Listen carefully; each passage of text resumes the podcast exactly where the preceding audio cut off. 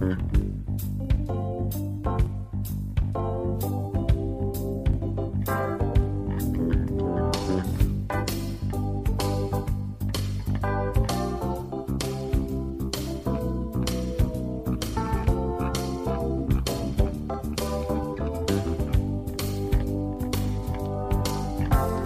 Muy buenas tardes y bienvenidos una semana más a tu podcast favorito. Bienvenidos a Siendo Acorde. Ya estamos en el vigésimo octavo programa de esta segunda temporada y todo ello es gracias a ti. Así que una vez más, gracias.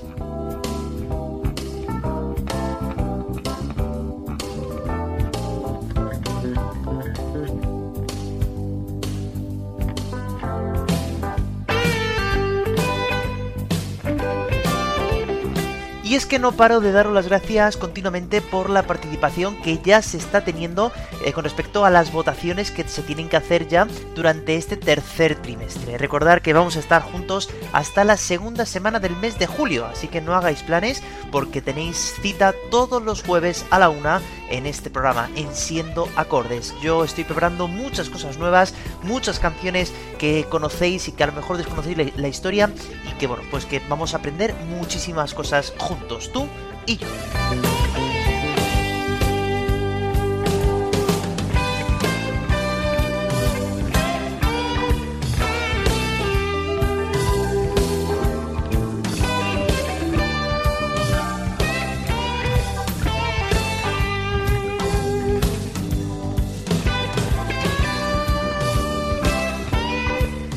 Dicho esto, y es que si hoy nos fijamos en el calendario, estoy seguro de que habéis tarareado esta canción hoy en alguna ocasión seguro porque es el día que, hay que hacerlo, ¿no? Estamos hablando de que hoy estamos a 20 de abril y hay una canción que ha inmortalizado un día como este, ¿verdad? Por tanto, hoy es eso de lo que vamos a hablar. Vamos a hablar de canciones que hablan de fechas concretas, que hablan de días concretos y vamos a contar su historia, vamos a contar su contexto y vamos a intentar entender un poquito a qué se refieren esas canciones. De las cuatro canciones que voy a poner hoy, tres van a ser en español, por lo tanto no voy a tener que centrarme tanto en lo que se dice en la letra. Y la última, pues bueno, va a ser una canción que es muy desconocida, pero que nos viene bien para aprender los días de la semana también en inglés y que nos cuenta una historia también muy, muy interesante. Así que yo creo que hoy va a ser un programa cargado de emociones, cargado de canciones que seguro vais a reconocer casi todas y que os van a traer muy, muy buenos recuerdos. Y hoy por fin vamos a entender el motivo de por qué se escribieron todas ellas. Bye.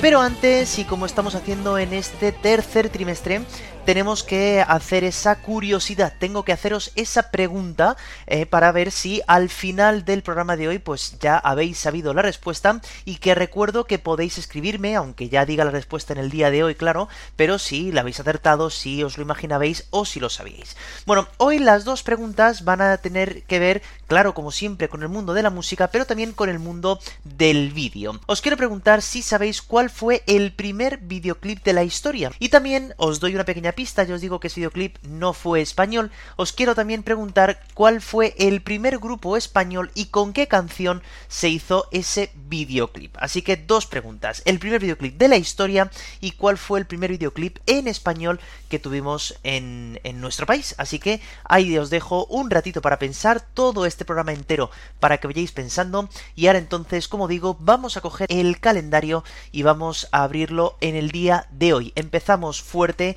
empezamos ya con el día en el que estamos, hoy es 20 de abril del año 2023, pero ya un grupo nos habló de este día hace ya 33 años, un 20 de abril del 90.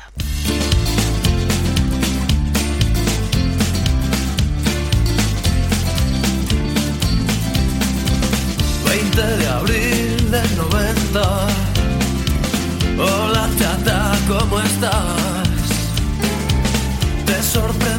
Que te escriba. Tanto tiempo es normal. para poder contar esta historia, pues tenemos que presentar al cantante de la banda que nos está cantando, que no es otra que Celtas Cortos, y él es Jesús Cifuentes, un hombre que nació en Valladolid y mientras que iba formando algunos grupos musicales, estudió la carrera de educación social haciendo después una oposición donde le tocó trabajar en El Tiemblo, un pueblo de Ávila a 167 kilómetros de su ciudad natal.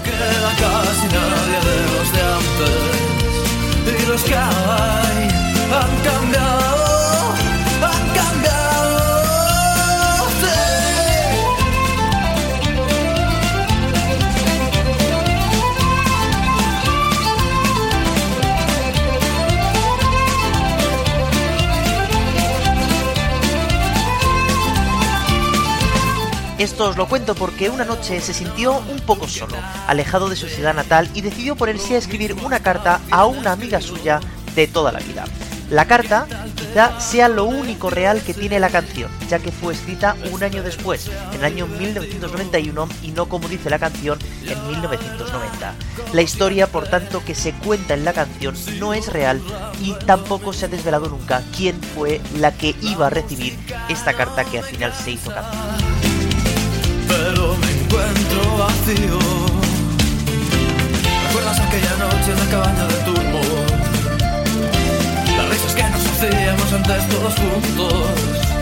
Hoy no queda casi nadie de los. Y los que hay han cambiado.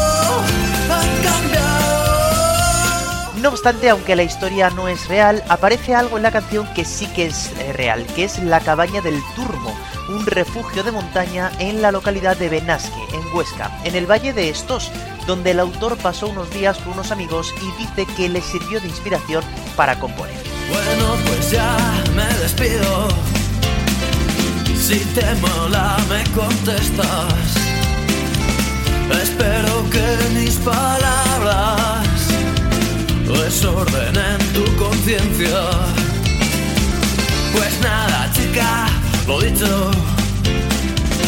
Hasta pronto, si no... Según palabras del propio cantante y compositor de la canción, lo hizo un día que se sentía un poco melancólico, como deslocalizado, y de esa melancolía salió la canción. Relata una situación ficticia, pero el fundamento es real.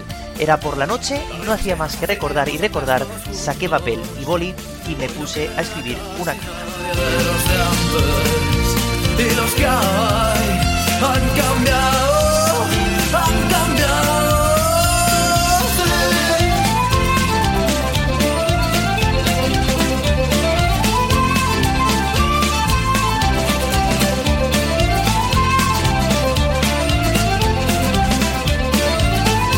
La canción fue incluida en el tercer álbum de estudio de la banda llamado Cuéntame un cuento, ¿eh? donde consiguieron el éxito más grande de su carrera gracias a canciones pues como esta joya de la música en español que es El día de hoy, que es el 20 de abril. Eh, canción que ya digo que hemos usado todo el mundo cuando queremos escribir a alguien, ¿no? Y usamos esa cabecera, 20 de abril del año en el que nos encontremos en aquel momento. El año de la canción es el 20 de abril del 90. Una historia que no es cierta, pero que se ha quedado en el recuerdo de todos nosotros esta fecha que siempre estará marcada en el calendario. Así que empezamos fuerte, empezamos rindiendo un homenaje ya al día en el que nos encontramos con esta canción preciosa de Celtas Cortos publicada un año después de cuando se escribiría esa ficticia carta, ¿no? En el año 1991. Bueno, pues abandonamos entonces este mes de abril, ese día 20 de abril del año 90, y nos vamos un poquito más adelante en el tiempo, sin dejar el número 20 como protagonista también.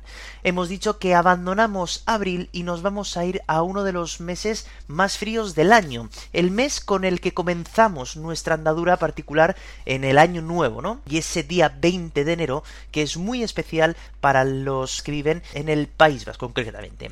Bueno, resulta que eh, un grupo que pertenece a esa comarca, pertenece justo a San Sebastián, decidió componer una canción específicamente con el título de esa fecha, 20 de enero. Así que vamos a ver qué cuenta realmente esta canción y por qué esa fecha es la elegida, por qué es tan importante en el País Vasco ese 20 de enero. Si estamos hablando de un grupo que es vasco y que nos ha regalado una canción que tiene que ver con esta fecha, pues lógicamente nos estamos refiriendo a...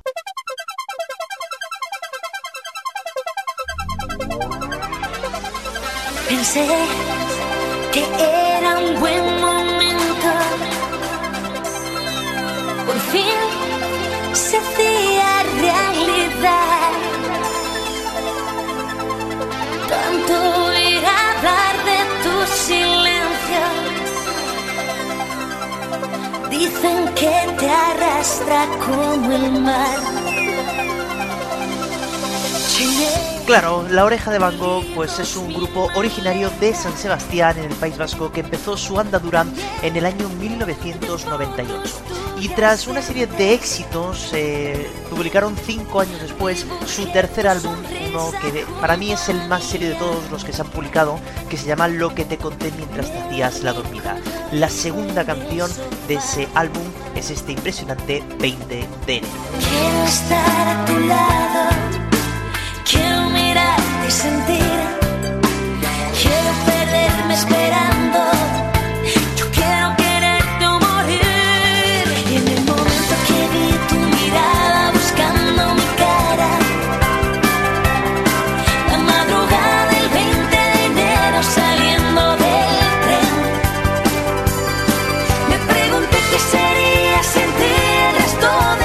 canción que si antes hablábamos de que era una canción escrita en forma de carta, en este caso es una canción que está escrita en primera persona. Y es una de las pocas canciones, por cierto, que ha sido compuesta casi casi íntegramente por Amaya Montero, la vocalista del grupo en aquel momento.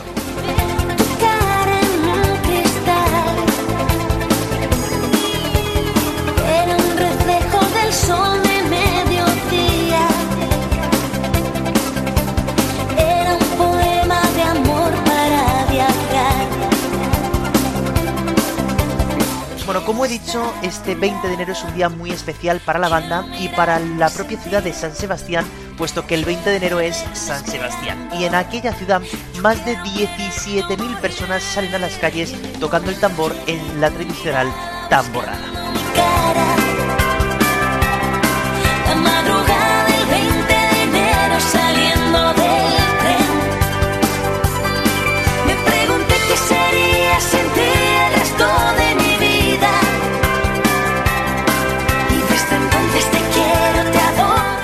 Demasiada información acerca de qué le llevó a Maya Montero a escribir esta canción, pero parece ser que lo que se cuenta en la canción, ese encuentro a la salida del tren el día de San Sebastián, fue algo que le ocurrió realmente así como lo dice.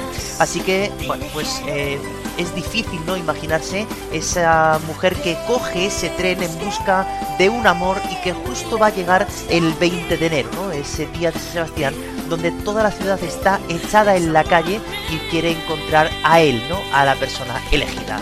Una canción que nos evoca momentos y recuerdos con esta música y con esa voz tan potente. La madrugada del 20 de enero saliendo del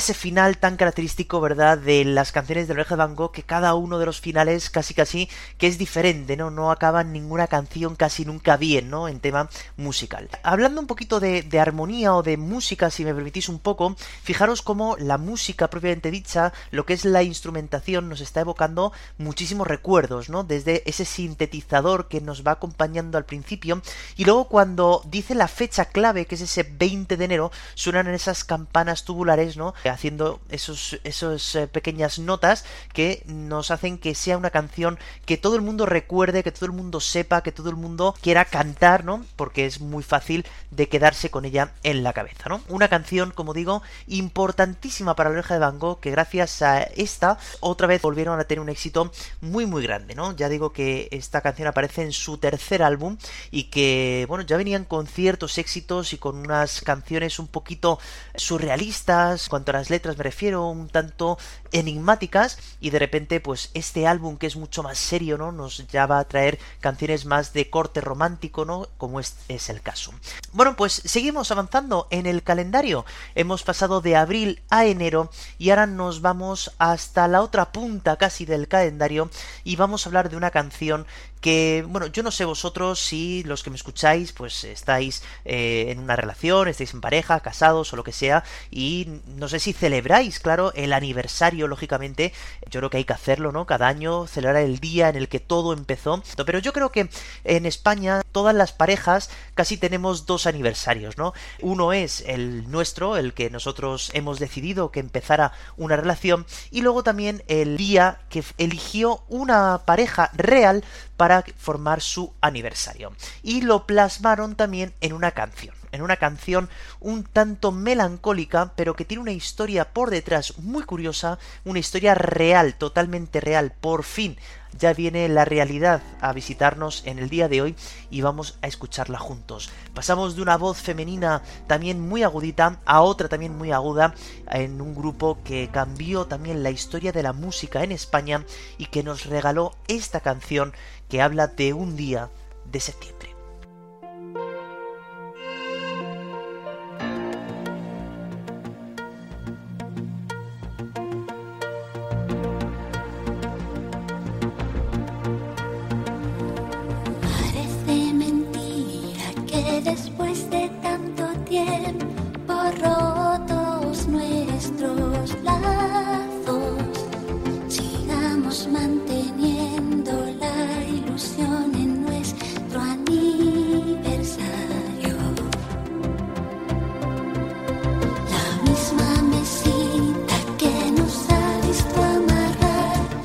Esta mágica canción fue compuesta por Nacho Cano en el año 1991 y estaba dedicada a su entonces expareja Coloma Fernández. Relación que fue quizá la más importante para el exintegrante de Mecano, ya que no solo le escribió esta que, que estamos escuchando sobre la ruptura, sino que la fuerza del destino versa sobre cómo empezó dicha relación.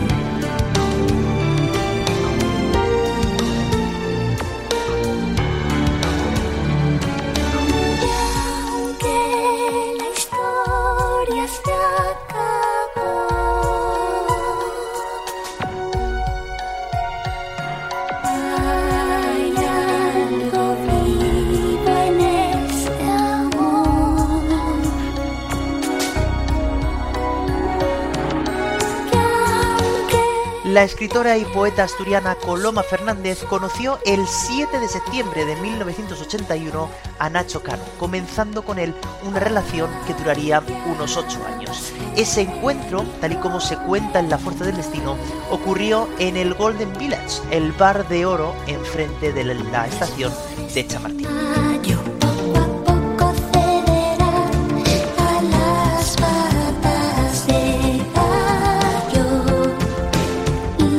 Buscaremos con los ojos por si queda algo. El 7 de septiembre. Como la popularidad de Nacho fue en aumento, la pareja solía verse en el piso de él y hacían planes caseros. Coloma se fue a vivir pronto con él, pero vio que sus vidas tenían ritmos que no encajaban. Un 7 de septiembre, otra vez, Nacho regaló a Coloma por el aniversario 7 ramos de 12 rosas cada uno y poco tiempo después le dijo antes de acostarse que al día siguiente tenían que hablar de algo importante.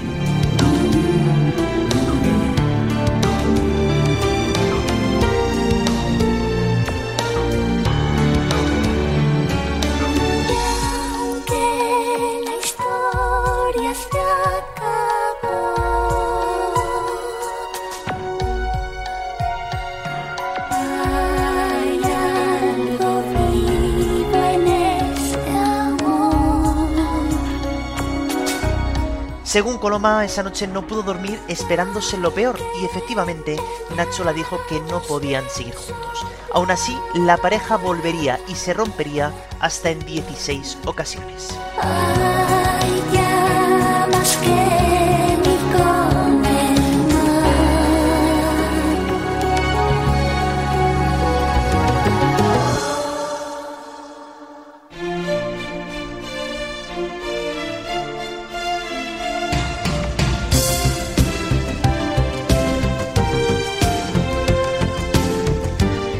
Diciembre de 1989 se produce la inevitable ruptura definitiva. Sin embargo, la unión entre Nacho y Coloma era tan fuerte que pactaron que cada 7 de septiembre reservarían la misma mesa, la mesa número 9 del restaurante La Parra en Madrid, donde ambos artistas, por cierto, tienen una firma en esa mesa.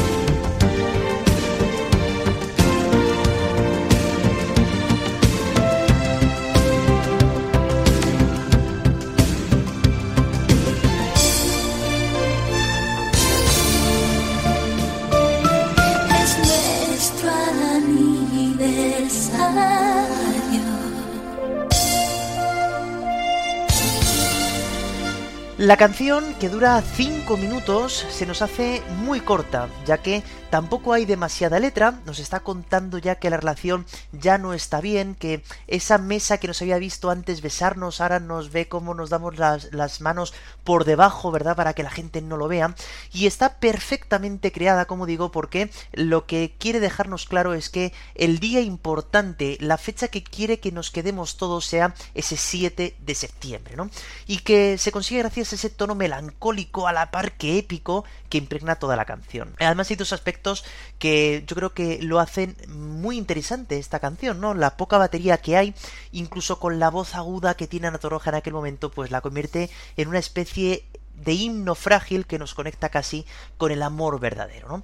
Bueno, como digo, ese 7 de septiembre fue una ocasión especial para Nacho Cano y para esa mujer, para Coloma Fernández, ¿no? Fue el día que se conocieron, fue el día que le regaló ese ramo de flores y a partir de la ruptura ya por fin definitiva, unos 8 años después, seguían viéndose aquel 7 de septiembre, ¿no? Hay veces que pasa que la relación se rompe, pero queda ese recuerdo de la, de la relación y por tanto, pues, lo menos un día al año, recordar esos momentos, esa relación pasada, esa vida compartida en ese eh, restaurante, en ese restaurante La Parra en Madrid, donde, por cierto, si os acercáis y os acercáis a la mesa 9, como digo, podéis ver las firmas de ambos dos.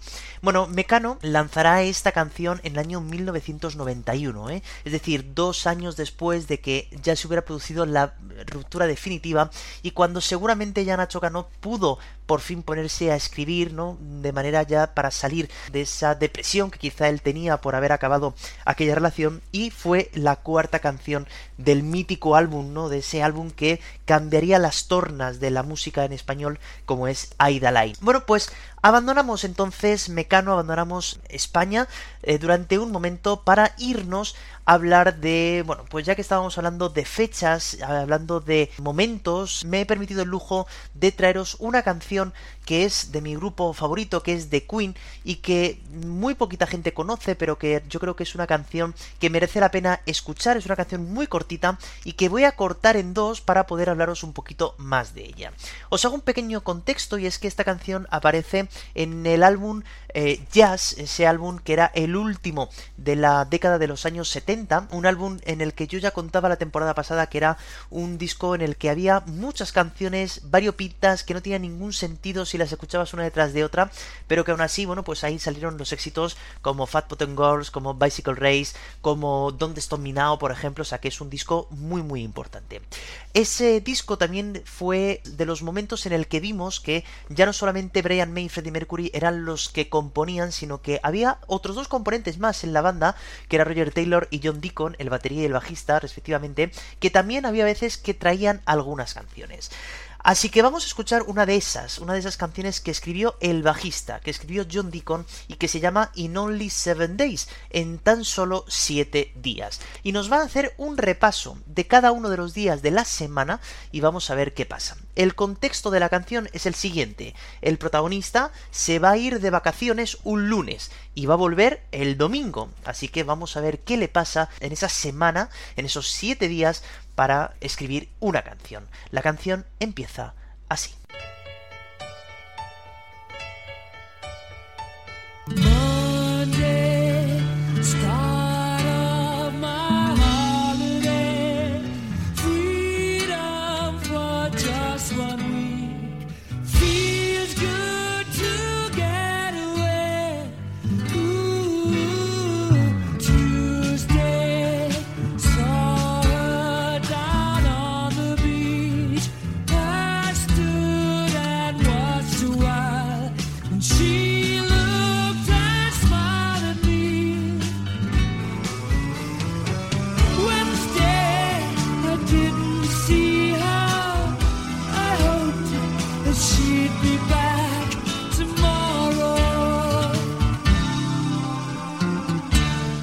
Estoy seguro que si eh, sabéis un poquito de inglés, habéis reconocido los días de la semana de momento hasta ahora, ¿no? Monday, Tuesday and Wednesday, ¿no? Es decir, lunes, martes y miércoles. Como decía, la premisa de la canción es que un hombre se va a ir de vacaciones durante una semana entera. Y eso es lo que nos dice al principio de la canción, ¿no? Que estamos al lunes y que vamos a tener una semana entera de relax. Se va a ir de casa durante una semana que también está bien coger aires frescos y aires nuevos y por lo tanto, bueno, pues a ver qué pasa en esas vacaciones. Todo cambia justo el día siguiente, cuando el martes ve a una chica en la playa y de repente ella se vuelve y le mira a él, ¿no? Así que se queda totalmente prendado de ella y bueno, pues dice, "Oh, estamos a martes y yo me voy el domingo y vamos a ver qué pasa. Sin embargo, al día siguiente, el miércoles, no se ven, ella no baja a la playa y por lo tanto espera, así es como acaba este tramo de la canción que hemos escuchado hasta ahora, espera que mañana pueda verla otra vez, pueda bajar de nuevo a la playa. Así que vamos a ver qué pasa ahora el jueves,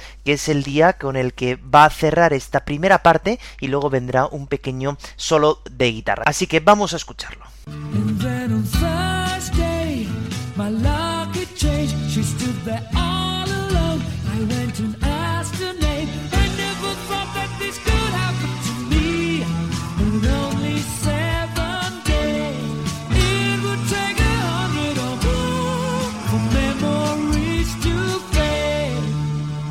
Pues exactamente el jueves volvió a aparecer de nuevo en la playa y él no se pudo quedar quieto y decidió bajar y preguntarle su nombre. Así que estuvieron, eh, bueno, pues eh, juntos todo este día de jueves y ahí es donde dice lo casi lo más importante de la canción, ¿no? Que nunca me esperaba que esto me pudiera pasar a mí en tan solo 7 días, que me va a costar más de 100 quizá en olvidarme de todo esto que me ha pasado, ¿no? Es decir, estamos recordando esas fechas, ¿no? No una fecha concreta como pasaba en las tres canciones anteriores, sino que está recordando una semana que se le ha quedado grabada en el pensamiento y que son estos típicos amores de verano que quizá todos nos hemos echado alguna vez, ¿no? En las playas y que dura justo lo que dura las vacaciones, ¿no? Y por tanto estamos a jueves, ya le he preguntado su nombre, ya sé cómo se llama, ya he estado con ella durante un tiempo, pero es que miro el calendario y me di cuenta de que nada más que me quedan tres días, el domingo me tengo que volver de nuevo a casa, ¿no? Y por tanto este amor quizá pues se vaya a romper. Vamos a ver entonces qué pasa el viernes y ya os adelanto lo que va a ocurrir para que así también la canción pues sea un poquito más fluida, ya está a punto de acabar, claro, ya estamos, eh, hemos acabado el jueves, nos quedan nada más que tres días, el viernes va a estar todo el día con ella, va a estar todo el rato con ella, abrazándola, sujetándola, que no se vaya, y dice que el sábado ojalá que durara más de 24 horas, ¿no? Para poder todavía compartir más tiempo con ella. Finalmente la canción vais a ver cómo va a bajar un poquito, se va poner un poquito más melancólica y al final del todo va a decir que el domingo se tiene que volver de vuelta a casa y otra vez estará solo, ¿no? Así que vamos a ver cómo eh, la música nos va a transportar y cómo la voz nos va a ayudar a entenderlo. Nos vamos entonces al viernes.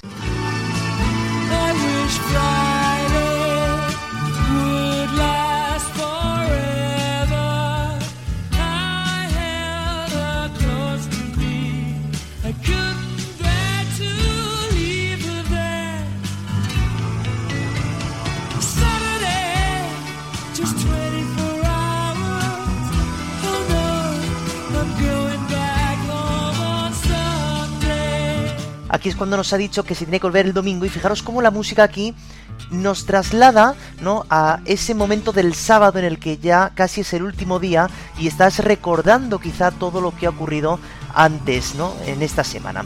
Y ahora es cuando viene la parte que nos dice que está solo.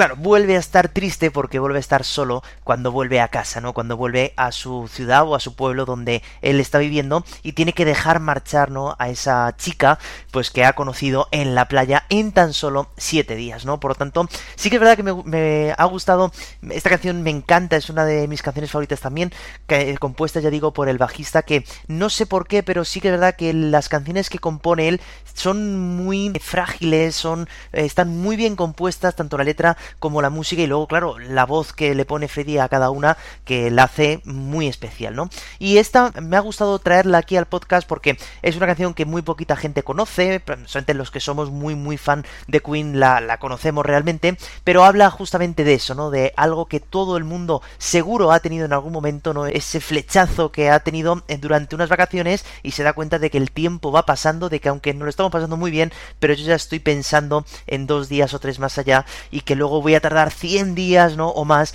en olvidarme de ese amor, ¿no? De verano. Así que bueno, pues este es mi repaso de hoy al calendario. ¿eh? Hemos hablado de ese 20 de abril del año 90, ¿no? Con celtas cortos, ese 20 de enero, cuando Amaya Montero coge ese tren y se marcha a San Sebastián para buscar al amor de su vida, o ese 7 de septiembre, ¿no? Cuando Nacho Cano conoce a la mujer también de su vida, Colma Fernández, y empieza su aniversario. Y también acabando con esta canción de Queen que nos habla de esa semana. Bueno, como ya sabéis, a partir de ahora tenemos esta cosa nueva del que os he hecho yo una pregunta al principio y pues ahora viene el momento de deciros cuál es la respuesta correcta a cuál fue ese primer videoclip de la historia y cuál fue el primer grupo español en tener su propio videoclip. Bueno, pues el primer videoclip de la historia, cuidado, es nada más y nada menos que esa famosa escena de la cárcel de Elvis Presley con su Jailhouse Rock, ¿no? Con el rock de la cárcel. Ese pequeño vídeo, ¿no? Que iba a formar parte de una película y que luego finalmente se cortó y se puso la canción por encima, pues es lo que todo el mundo conoce como ese primer videoclip de la historia. La primera vez que el vídeo acompañaba a una canción fue en el año 1957, ¿eh? ojo. A partir de ahí un montón de vídeos musicales se iban haciendo, sobre todo para música de rock, para música de bandas inglesas, estadounidenses, y habría que esperar 25 años para que un grupo español grabara su primer videoclip. Y fíjate que es casualidad quizá que el primer grupo español en tener un videoclip no fuera otro que Mecano, para su clásico Hoy no me puedo levantar. Ocurrió esto en el año 1982. Y ahora, bueno, pues casi son películas, ¿no? Ya sabemos quién dirige cada uno de los videoclips de cada uno de los artistas y casi más los artistas ahora se centran más en hacer una canción, un sencillo, montar bien un videoclip y y así es como la gente lo va a hacer más comercial, ¿no? Lo va a hacer mucho más viral en, en, en estos momentos que corren, ¿no? Pero bueno, eh, la respuesta correcta era Jailhouse Rock, ese era el primer videoclip de la historia y hoy no me puedo levantar de Mecano, el primer videoclip español que tuvimos, ya digo, en el año 1982. Así que ya sabéis, si habéis acertado, me podéis escribir ese correo a siendoacordes.com para decirme, oye, que he acertado, que sí que es verdad que tienes razón y, y he acertado o no lo sabía, en fin, para que me contesten bien vuestras cositas. Bueno, también después de respuesta a la pregunta, como siempre,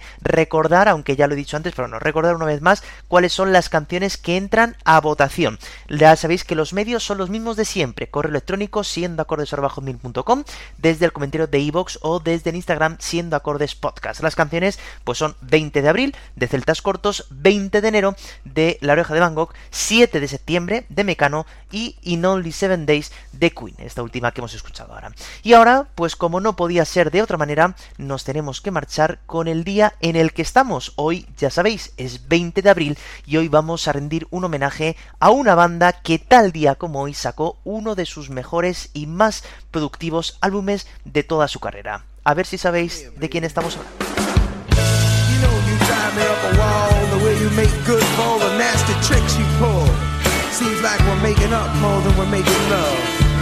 It always seems you got something on your mind other than me.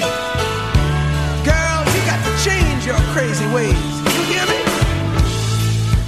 say you're leaving on a 7:30 train and that you're heading out to Hollywood. Y es que tal día como hoy, la banda formada por Steven Tyler, Joe Perry, Brad Whitford, Tom Hamilton y Joe Kramer, es decir, Aerosmith, sacará su undécimo álbum llamado Get a Grip en el año 1993.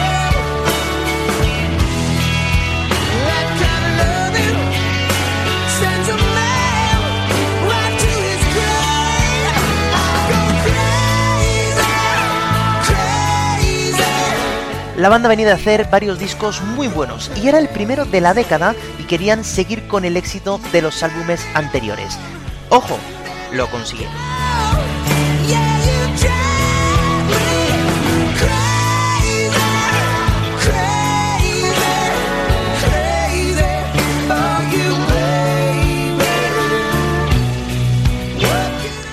Y es que este álbum es el disco más vendido de la banda, mundialmente hablando, superando los 20 millones de copias vendidas. ¿eh? En este álbum pues aparece algunos de los clásicos de este grupo de Boston como Living on the Edge, Amazing o este inolvidable Crazy.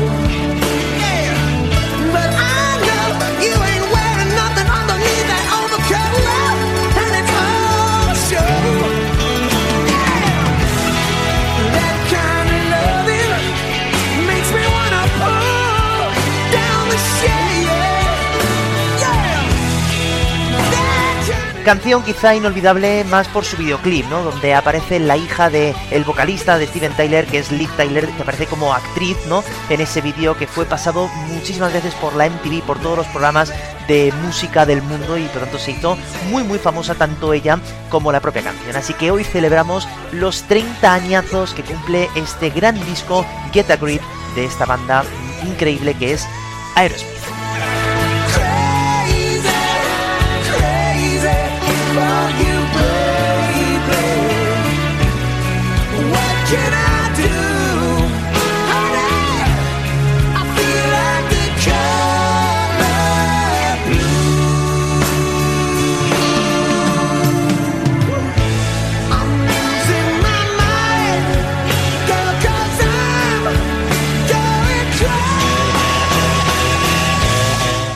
Mi parte, pues no tengo nada más que deciros, esperar que os haya gustado este programa dedicado al calendario, a las fechas, a los días que han quedado marcados para siempre en una canción y que, bueno, pues que nos vemos como siempre la semana que viene, ¿eh? el jueves a la una ya tendréis disponible un nuevo episodio de este podcast de Siendo Acordes, así que os doy las gracias de corazón por estar ahí una semana más.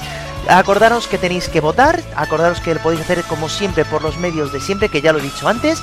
Así que nada, no tengo nada más que deciros, solamente que gracias por estar ahí y que ya sabéis que no dejéis nunca de escuchar música, porque ya sabéis que es lo más importante que tenemos. Así que gracias, un saludo, votad y chao.